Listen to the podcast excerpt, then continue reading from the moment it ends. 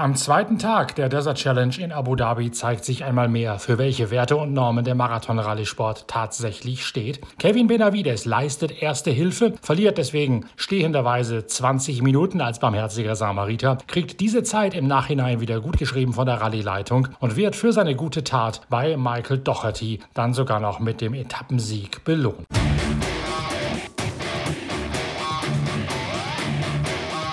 Was also ist passiert in der Motorradwertung? Michael Docherty, der Sensationsmann aus Südafrika auf seiner privaten Husqvarna und Matthias Walkner müssen die Prüfung eröffnen. Matthias Walkner, ihr erinnert euch an den Pitcast von gestern, tut das nur mit einem ziemlichen Grummeln im Magen, weil er von Anfang an weiß, dass er gerade heute schlechte Karten hat. Gestern hat er das mit einem Pokerblatt verglichen, wenn er als erster in die Prüfung reingeht. Entsprechend viel hat Matthias Walkner dann auch gleich einmal zu erzählen über sich selbst und auch über Michael Docherty, den Privatfahrer, mit dem er zuerst ein Tandem gebildet hat, den er dann aber abschütteln musste. Ich habe schon gewusst, der schlechteste Tag, um vorne zu starten, ist sicher der heutige, weil er erstens extrem lang war mit 320 Kilometer. Von den 320 Kilometer wahrscheinlich 290, 280 nur Off-Pist war und Wüste und alles halt sandig, wo man die Spuren super gut sieht, wo man hinten noch voll Gas geben kann und nicht recht mitnavigieren muss. Und gestartet bin ich auch als Zweiter, also es war ja keine gute Ausgangssituation. Aber ich habe echt einfach versucht, ja, mein Maximum zu geben.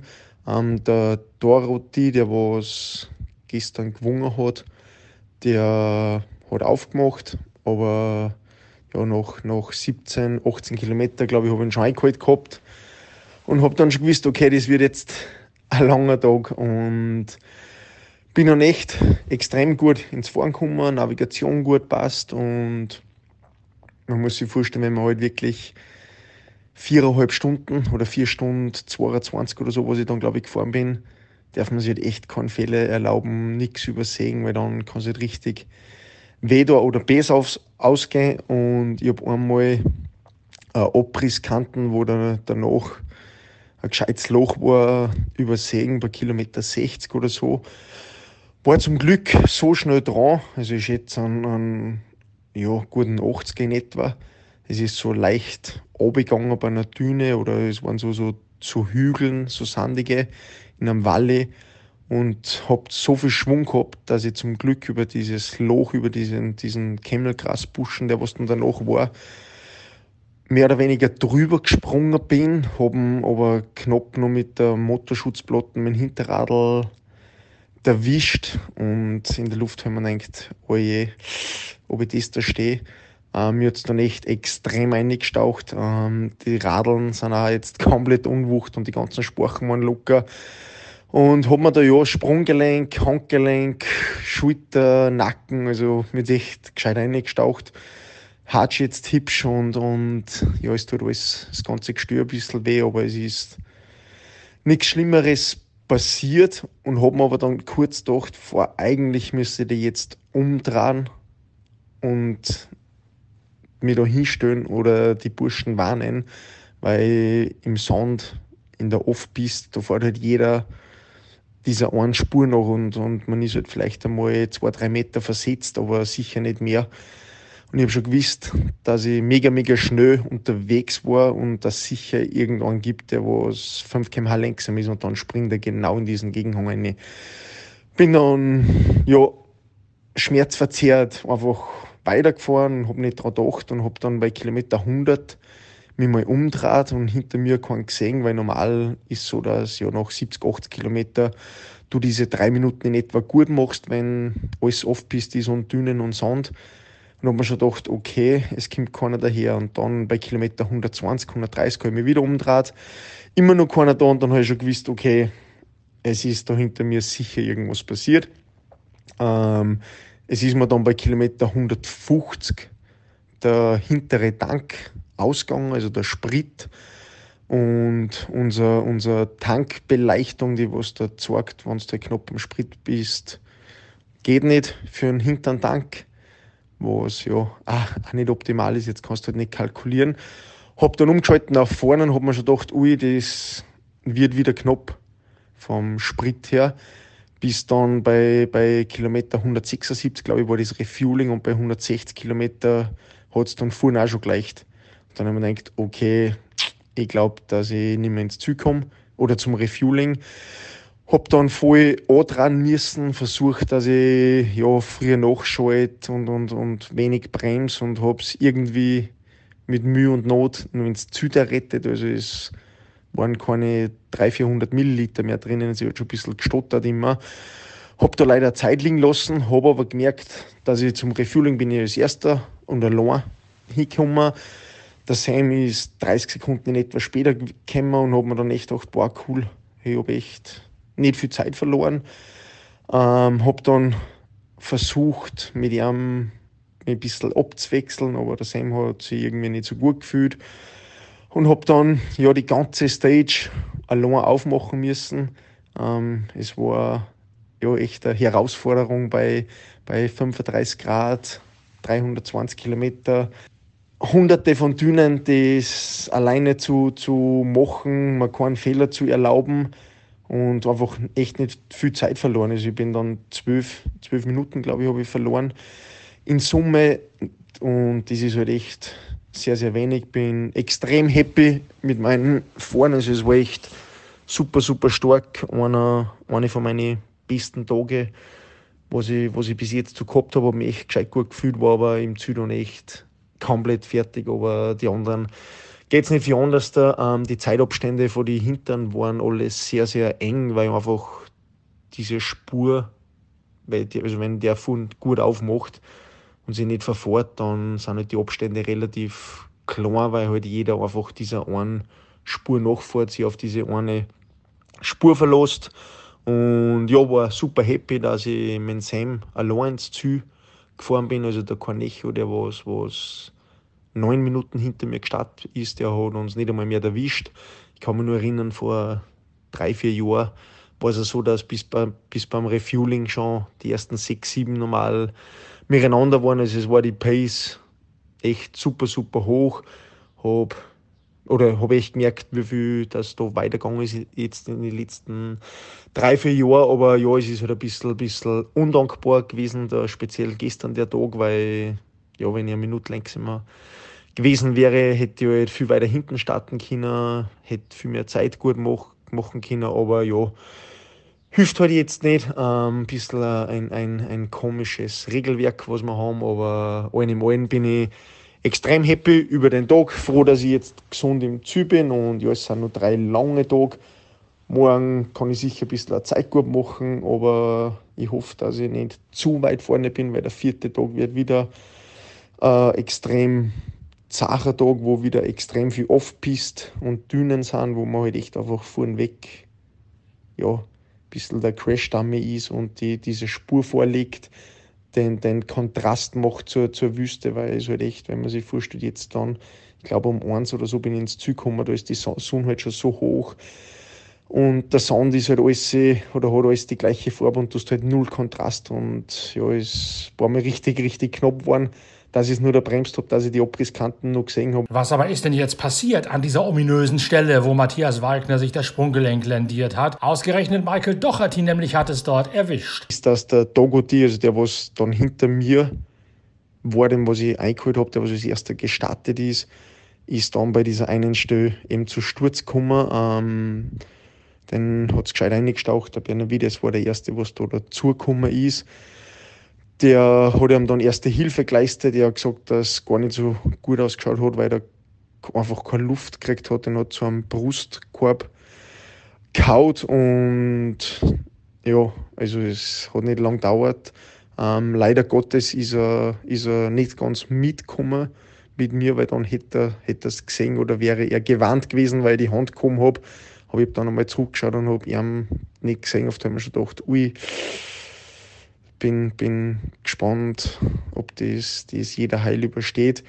Und ja, da war das digitale Roadbook schon eine Innovation, wo man dann wirklich einen Notruf oder Notsignal absetzen kann, weil wenn sicher Stühner sind, da ja, da erwischt es meistens irgendwem und die anderen Fahrer hinter mir haben auch gesagt, wenn der Hubschrauber nicht da gewesen war oder Motorradl, sie glaube ich hätten das, das auch übersehen. Es ist halt wirklich ja, oft sehr, sehr knapp und brenzlig und einen Meter weiter links oder rechts kann in so einer offenen Wüste sehr, sehr viel ausmachen. Kevin Benavides also steht an der Unfallstelle, solange bis die Ärzte da sind. Doherty wird mit einem Rettungshubschrauber ins Madina Zayed Krankenhaus ausgeflogen. Und Kevin Benavides gewinnt am Ende die Etappe nach der Zeitgutschrift und holt sich damit auch Platz 1 in der Gesamtwertung. Es sei ein sehr langer und ein sehr heißer Tag gewesen, sagt Kevin Benavides nachher im Ziel. In jenem Ziel, in dem er jetzt 4 Minuten und 23 Sekunden Vorsprung hat auf den Amerikaner Ricky Brabeck.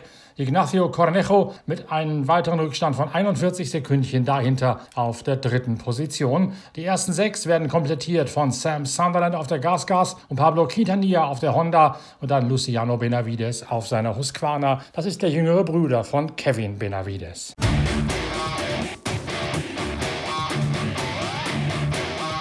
Bei den Autos kommt es zur großen Rückmeldung derjenigen, die gestern Feder lassen mussten. Nasser Alatia gewinnt die Tageswertung vor Sebastian Loeb. Stefan Peter Ansel verteidigt auf Platz 4 in seinem Audi RSQ e-tron immer noch die Gesamtführung, hat jetzt allerdings nur noch 7 Minuten und 49 Sekunden Vorsprung auf Yazid Al-Raji mit seinem ostholsteinischen Beifahrer. Dirk von Zitzewitz. Die Etappe war wieder sehr fordernd. Es war die längste Etappe der Rallye. Wir haben noch drei Tage vor uns.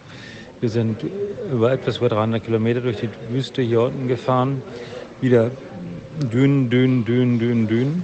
Die Etappe war zweigeteilt. Bei Kilometer 176 gab es eine Neutralisation, weil da die Fahrzeuge in den kleineren Tanks, also die T3s und T4s und die Motorräder nachtanken konnten.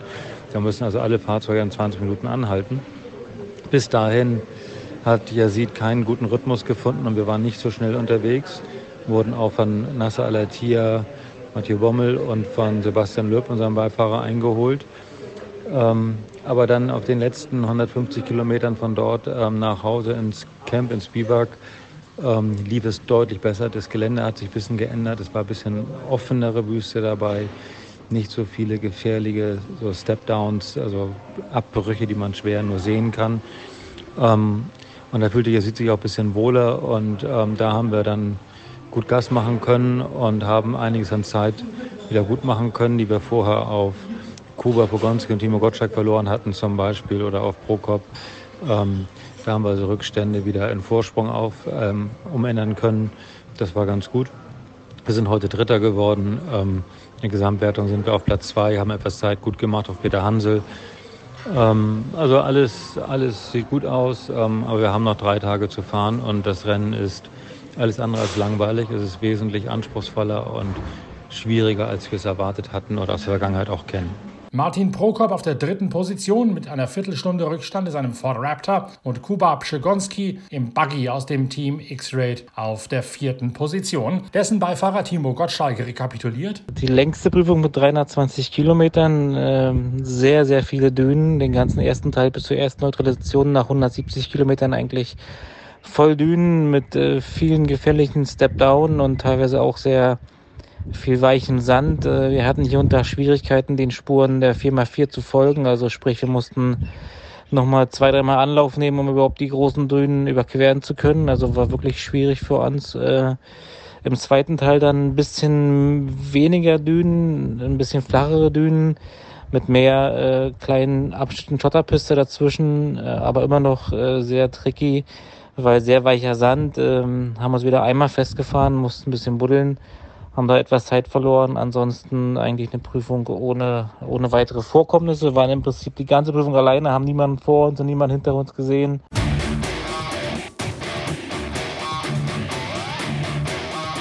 In der Side-by-Side-Wertung für die Leichtgewicht-Prototypen sichert Chaleco Lopez sich die erste Position. Der Dakar-Sieger aus dem Team South Racing aus Rüsselsheim lässt der Konkurrenz heute keine Chance. Das muss auch Dennis Zenz anerkennen. Jener Dennis Zenz, der als Beifahrer von Seth Quintero mit zu den Sieganwärtern gehört. War recht anspruchsvoll.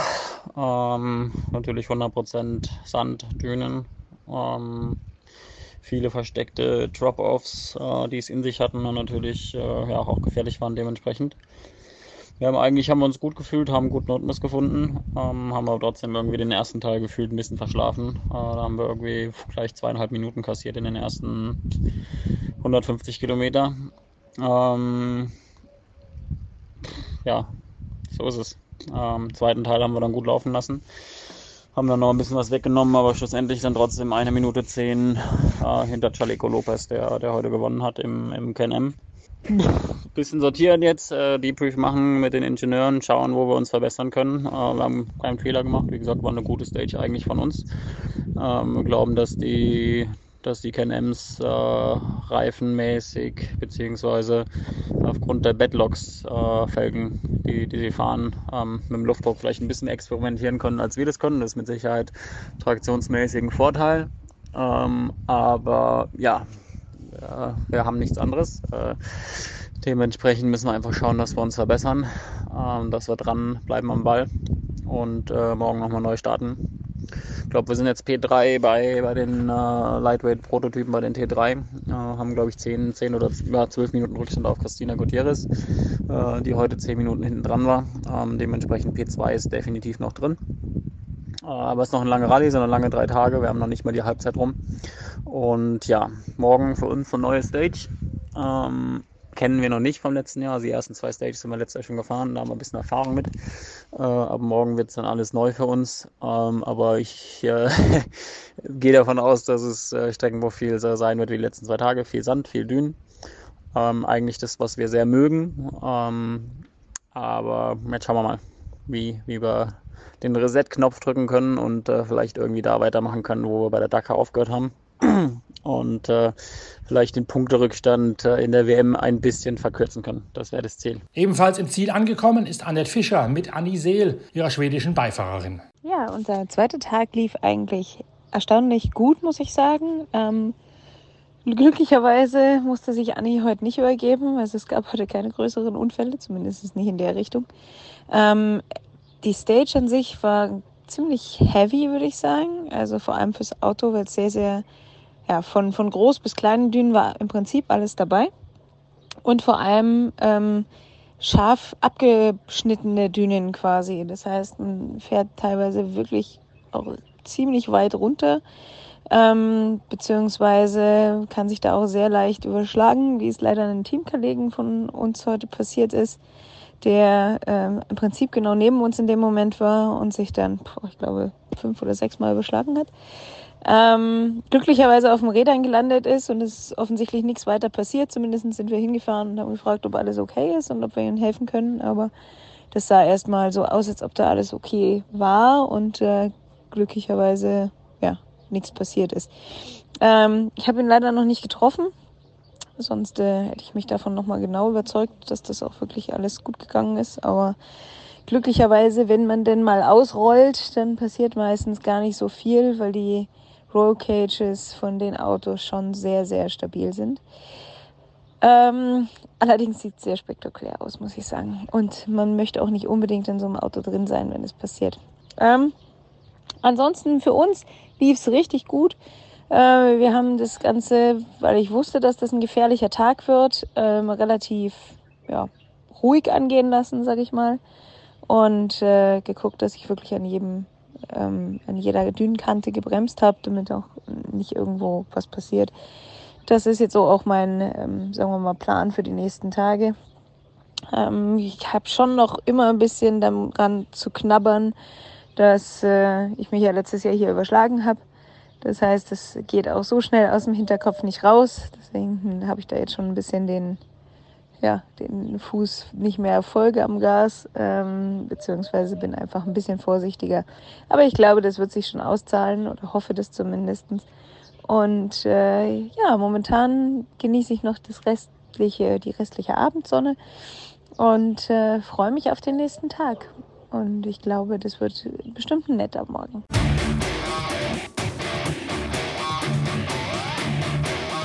So viel vom ersten Update des zweiten Tages mit den Originaltönen aus dem Biwak von Pitcast, dem Podcast eurer Lieblingszeitschrift Pitwalk. Als nächstes stehen dann die visuellen Aufarbeitungen auf dem Programm, sprich die Videos, der Newsflash, die Highlight-Analyse und die Action- und Onboard-Aufnahmen. Die werden wir nachliefern, sobald sie bei uns eingelaufen sind, denn die Pitwalk Collection bleibt nach wie vor auf allen Rohren für euch da bei der Abu Dhabi Desert Challenge. Schön, dass ihr dabei gewesen seid. Während ihr auf die Videos wartet, viel Spaß bei der Lektüre von Ausgabe Nummer 65 der Zeitschrift Pitwalk mit dem großen, knapp 60 Seiten Special zur Rallye Dakar 2022. Passt also ganz genau zum Thema dieser Abu Dhabi Desert Challenge. Mit dem Pitcast hören wir uns spätestens morgen wieder von der dann dritten Etappe der Desert Challenge, Lauf 2 der Marathon-Weltmeisterschaft. Aber ich bin sicher, wir lesen vorher voneinander und wir sehen uns in einem der zahlreichen Videos, die noch folgen werden. Bis dahin, tschüss, danke fürs Reinhören, euer Norbert Okenga.